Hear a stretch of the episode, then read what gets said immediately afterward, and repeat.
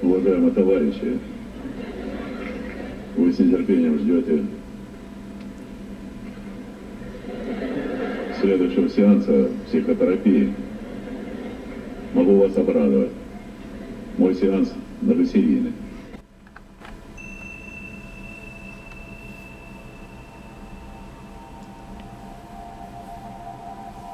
Добрый вечер, друзья! В эфире юбилейный 25 выпуск радио по РФМ. Мы с вами уже полгода, и нам с вами здорово. Спасибо всем, кто нас слушает. Сегодня мы поговорим о термине, значение которого поможет вам делать загадочный вид, когда вы угощаете кого-нибудь чаем. О чайной ци. Никакой мистики, только наука. Я знаю, что вы хотите от меня узнать, и отвечу на все ваши вопросы. Источником вдохновения для меня послужил опрос в одной из чайных групп. Вопрос был сформулирован следующим образом. Верите ли вы в существование чайной ци? Неплохо, правда? Сразу представляется такая сцена в клубе чайной культуры.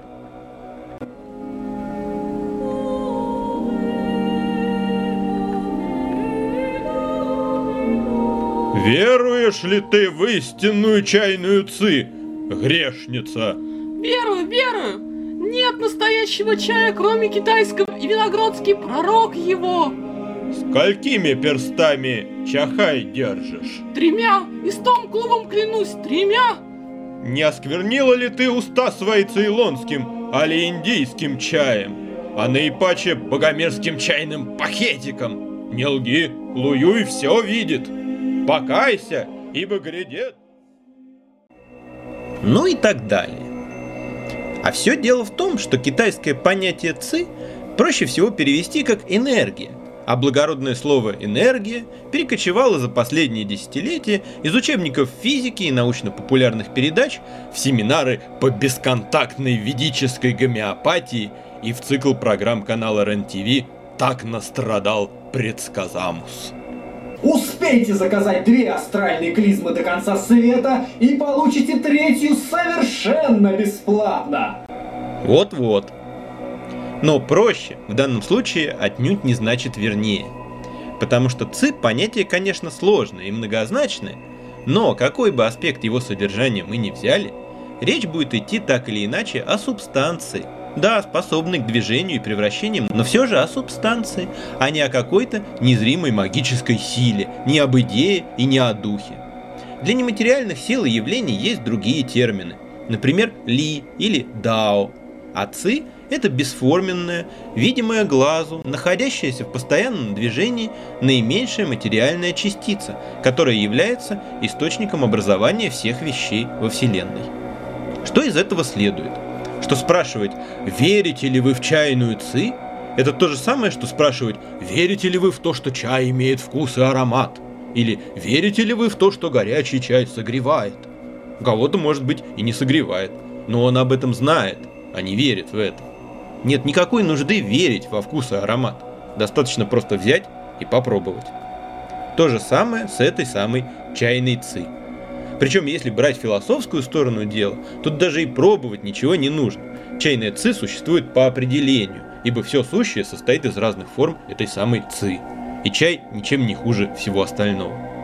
Но, конечно, нам интересны другие аспекты понятия ци – физиологический и психологический. То, что означает ци для нашего тела и для наших чувств. И, разумеется, то, как на это может повлиять хороший чай традиционной китайской медицине под ЦИ понимают в первую очередь те субстанции, которые контролируют и регулируют деятельность органов, тканей и организма в целом. Заметьте, не мистические и непостижимые энергии, а материальные частицы, мельчайшие и только поэтому незримые, постоянно находящиеся в движении, циклическом и ритмичном. Если эта циркуляция происходит беспрепятственно и гармонично, организм здоров. Если же она нарушается, возникает болезнь. Звучит вроде бы туманно, но по сути это очень похоже на работу эндокринной и нервной системы. Если вместо ЦИ подставить в это описание гормоны, нейромедиаторы и нервные импульсы. Но все же ЦИ традиционной китайской медицины не стоит отождествлять с нашими современными представлениями о том, как устроено и работает наше тело. По древнекитайским воззрениям у ЦИ есть собственные каналы, и зная их расположение и свойства, на движение ЦИ можно влиять. Именно на этом основана акупунктура. И она работает. Неспроста кабинеты рефлексотерапии появились в поликлиниках чуть ли не в советское время, задолго до того, как тайные знания о разных чакрах и космических лучах стали доступны любой скучающей домохозяйке. И это несмотря на то, что никакой видимой основы не обнаружено до сих пор. Но толстенные монографии по акупунктуре с описанием меридианов и биологически активных точек представляют хотя и чисто эмпирический, но вполне рациональный подход, никакого эзотерического тумана. Что мы имеем в сухом остатке? ЦИ – это хотя и невидимая глазом, но вполне заметно проявляющая себя субстанция, от которой полностью зависит состояние организма. Фактически состояние организма – это и есть то, как в данный момент циркулирует ЦИ. И верить или не верить тут совершенно не во что. Либо чай влияет на ваше самочувствие и настроение, либо нет. Выпил и понял. Понятно, что пользоваться термином ЦИ совершенно не обязательно. Действие чая легко можно описать и объяснить при помощи других, более привычных слов. Вот выпили вы чая и почувствовали бодрость и прилив жизненных сил. Это кофеин и другие алкалоиды чая активизируют деятельность сердечно-сосудистой и нервной системы. Волна тепла прокатилась по конечностям до самых кончиков пальцев. Они стали более чувствительными, как будто более живыми. Это отреагировали мелкие сосуды, Тут кофеину помогают другие биологически активные вещества чайного листа. Вы почувствовали спокойствие, расслабленность, умиротворение. Это за дело взялся эльтианин и другие чайные аминокислоты. Самую малость закружилась голова, словно вы чуть-чуть под хмельком. Это в результате всего вышеперечисленного изменился тонус сосудов головного мозга. Мозг заработал намного активнее, но не в стрессовом, а в спокойном, так сказать, в творческом режиме – и мысли приняли новое направление. На ум пришли красочные образы, и, может быть, стал ясным ответ на давно мучивший вас вопрос. И так далее. Вот вам и чайные ци. Это все удивительно классно устроено, но тут нет никакой мистики и ничего такого, что надо было бы верить. Вы прекрасно знаете, что действие чая исключительно индивидуально. Один и тот же чай сегодня придает бодрость мне и успокаивает вас, а завтра наоборот – Поэтому выражение «чайная ци» оказывается удобным, емким и универсальным. Никакой ясновидящий не предскажет со стопроцентной точностью, как именно данный конкретный чай подействует на вас. Но если вероятность того, что как-то заметно подействует, велика, это в нашей чайной карте и называется сильная чайная ци. Чайная ци – это то, что ощущают, а не то, во что верят. Хотя мистифицировать этот термин Притворяться, что он означает нечто потустороннее, сверхъестественное, довольно выгодно. Если тайна чайной ци известна только посвященным, например, продавцу, то вы, не получив откровения свыше, можете лишь верить в эту неведомую благодать и доплачивать за нее. А нам вот больше нравится, когда люди, пьющие чай, начинают понемногу разбираться в нем самостоятельно, делать собственные выводы, что вкусно, а что нет – на что для них лично, а не для какого-нибудь гуру, похож аромат того или иного сорта. Как лично на них действует тот или иной вид чая. И выбирать себе чай по своему вкусу, а не по каким-то верованиям. Может показаться, что я цепляюсь к словам. Но знать и верить все-таки слишком разные вещи. Не стоит их путать и подменять одно другим. Незачем полагаться на веру там, где можно просто попробовать и узнать. И незачем выдавать за знание безосновательную слепую убежденность. Если говорить об отклике в теле, то он заметно зависит от качества чайного сырья и конкретно от его экологичности. Чрезмерная интенсификация чайного производства с разрушением экосистем, истощением почв и применением химикатов часто приводит к утрате ощущения чайной ци. Чай, выращенный таким современным образом, может быть порой достаточно вкусным и ароматным, но бессодержательным. Как насыщенное штампованными спецэффектами кино для массового зрителя – в котором за красивой картинкой ничего не стоит. На первый взгляд это выглядит парадоксально, но китайский чай далеко не всегда может похвастаться природной силой. Чай с острова Тайвань, где идея органического чаеводства начала воплощаться раньше и более массово, часто оказывается ощутимо сильнее материкового чая равной ценовой категории. Лаосские и новозеландские чаи, которые доводилось пробовать, еще мощнее, но и они меркнут перед краснодарским чаем частной плантации Анатолия Васильевича Погадаева. Излишне говорить, что эффекты, о которых идет речь, это не что-то сногсшибательное. Для человека, находящегося в неважном контакте со своим телом, эти ощущения вполне могут быть едва заметны.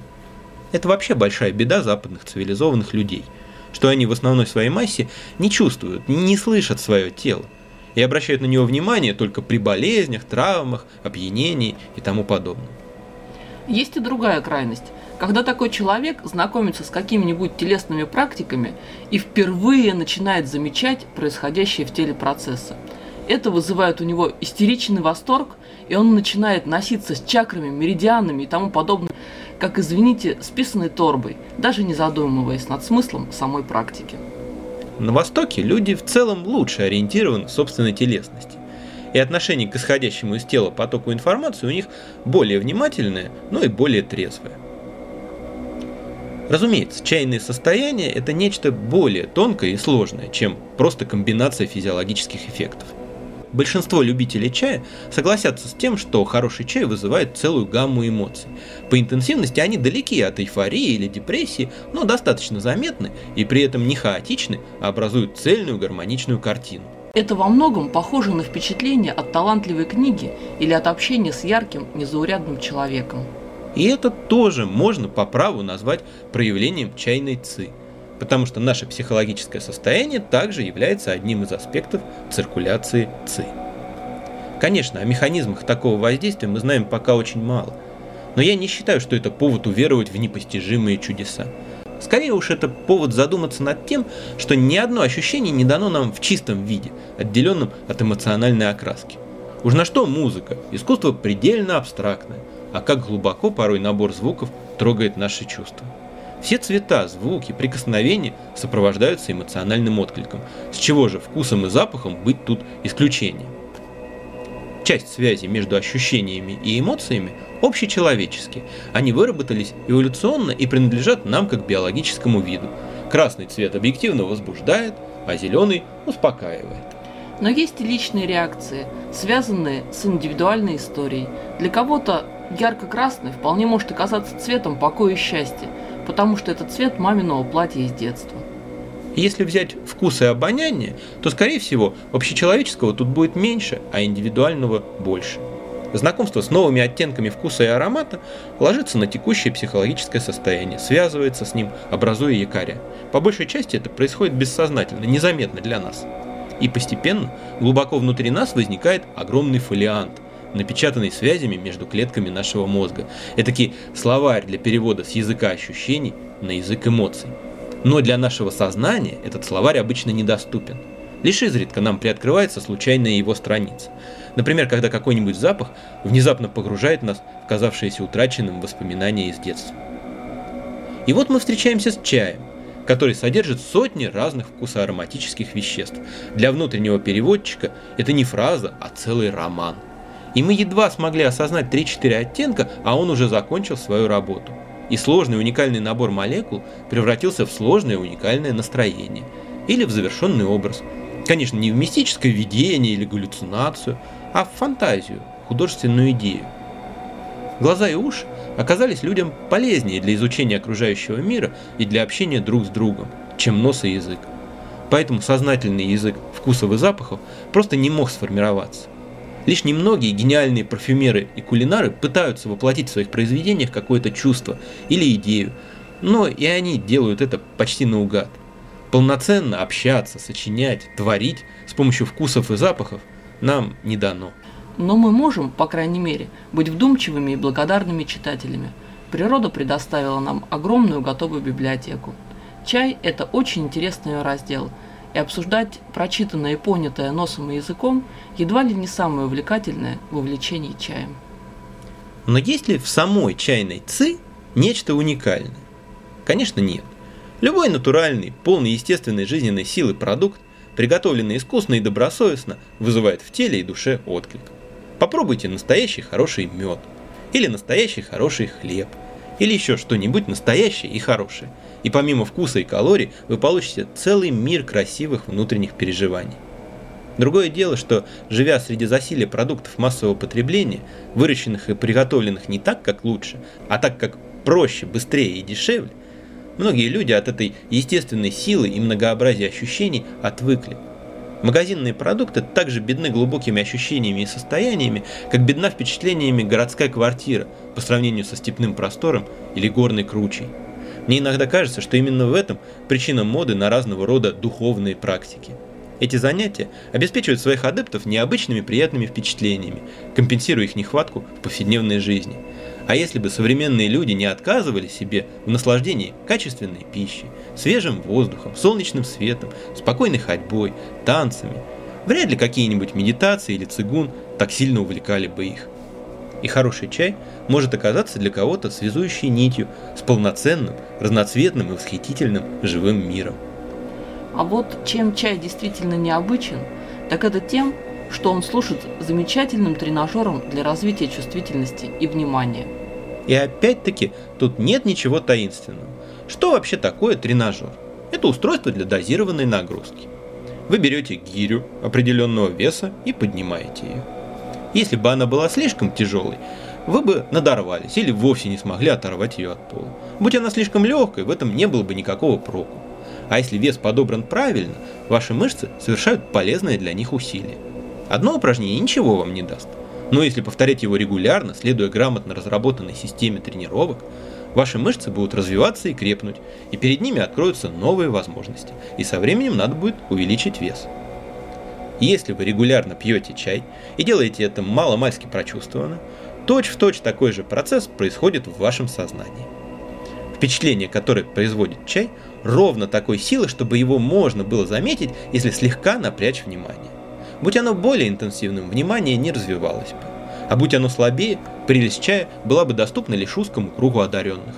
А так, регулярное легкое прислушивание к своим ощущениям и чувствам делает внимание более емким, подвижным и управляемым. А роль грамотно разработанной системы тренировок, делающей занятия максимально эффективными, играет чайная культура. А роль увеличения нагрузки – все новые и новые слои нюансов чайных переживаний. Плюс к этому, находить удовольствие в самом процессе силовых тренировок надо еще научиться, удается это не каждому. И нужна дисциплина, чтобы продолжать идти к намеченному результату. А с чаем заставлять себя не требуется. Несомненная польза от его питья сочетается с еще более очевидным удовольствием. Хорошая музыка, как и чай, не спеша и искусно приводит в порядок тело и ухаживает за душой. Это в полной мере относится и к музыке Фила Торнтона, звучащей сегодня в студии, и к музыке шведского металлического романтика Даниэля Бреннера. За окном самые красивые моменты осени, и эта песня будет как нельзя более ко времени. Lake of Tears, Forever Autumn. До новых встреч, друзья, и всего вам настоящего и чайного.